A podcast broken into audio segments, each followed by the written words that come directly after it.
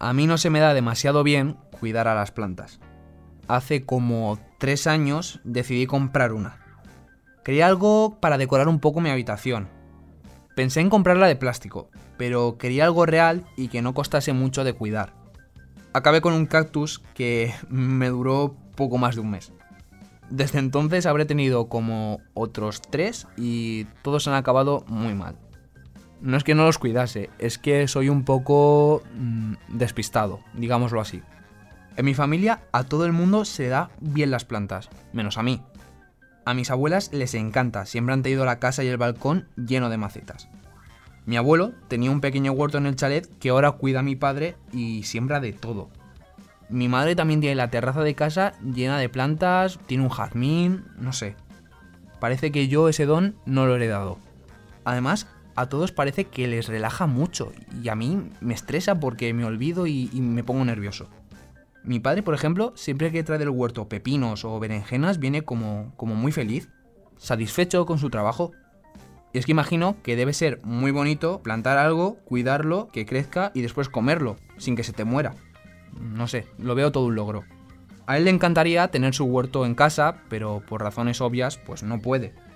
Ahora, cuando cuente cómo están transformando edificios enteros en granjas verticales, seguro que le vuelve a picar el gusanillo de plantar algo en casa.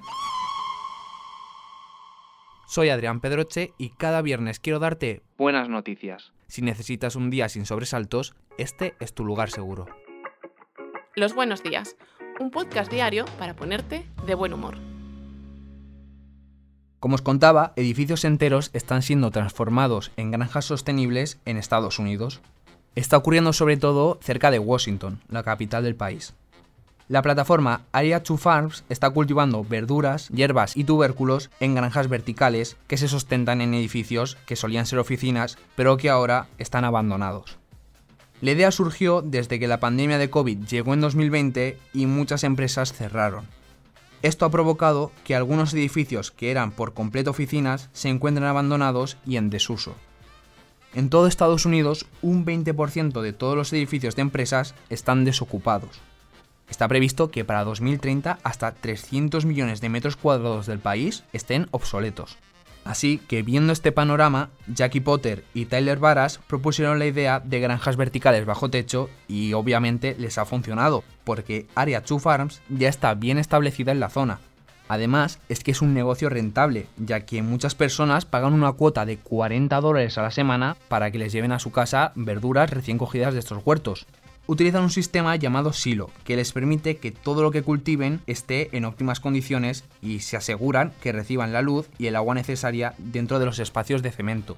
Pero ojo, hay que decir una cosa, los cultivos crecen sobre tierra, ya que si no, no podrían sembrar zanahorias o patatas. Así que bueno, después de contar esto, estoy viendo a mi padre picando y transformando mi habitación en un huerto, que seguro que los cactus se lo hubieran agradecido mucho.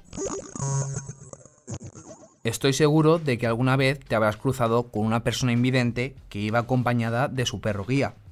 Son unos compañeros que han sido amaestrados específicamente para facilitarles las cosas. Entre ellos se crea un vínculo muy especial y se hacen imprescindibles. Pues de lo que también estoy seguro es de que nunca habrás escuchado hablar de un gato de apoyo. Ese es Cebi, la mascota de Moss. Esta mujer es sorda de nacimiento y el gato ha sido amaestrado para ayudarla en muchas tareas del día a día que a Moss se le hacen difíciles. Por ejemplo, cuando Cebi escucha que el cartero ha dejado el correo en el felpudo de casa, lo recoge y se lo lleva tranquilamente a su dueña. También le avisa cuando tocan a la puerta o cuando suena el timbre del horno. El gato está preparado hasta para despertar a Moss si suena la alarma de incendios y ella se encuentra durmiendo. Tras conocer su caso mediante un programa de la televisión británica, este gatete ha recibido un premio de la organización benéfica a favor del bienestar felino del Reino Unido. El voto era público, así que imagina la cantidad de votos que habrá recibido por salir en la televisión. Moss ha confesado que está muy contenta por su fiel amigo y porque se muestre el cariño y el efecto positivo que pueden tener los gatos sobre las personas. Además, ha asegurado que su vínculo es tan estrecho que no sabría qué hacer sin él. A mí no me gustan los gatos, lo admito, y tengo que ser muy sincero. Pero reconozco que este me ha caído especialmente bien. No me importaría acariciarlo un poco. Para la efeméride de hoy traigo algo un poco agridulce. Mañana, 23 de septiembre, se acaba oficialmente el verano y comienza el otoño. Lo sé, es duro. Duro no, durísimo. Se acabó la playa, los chiringuitos, las verbenas. Ahora llega una nueva estación, y con ella el momento en el que si vas con pantalón corto por la calle te van a mirar raro. Hazte a la idea.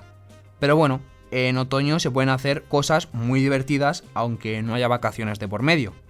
O sí, eso ya depende de cómo te hayas organizado. Yo soy fan del otoño porque no hace tanto calor y se pueden hacer rutas por la montaña sin que te dé una insolación, por ejemplo. Y bueno, porque también viene mi cumpleaños. No voy a mentir. Pero eso ya lo dejamos para más adelante. A ver si Marta se porta y me sorprende con algo.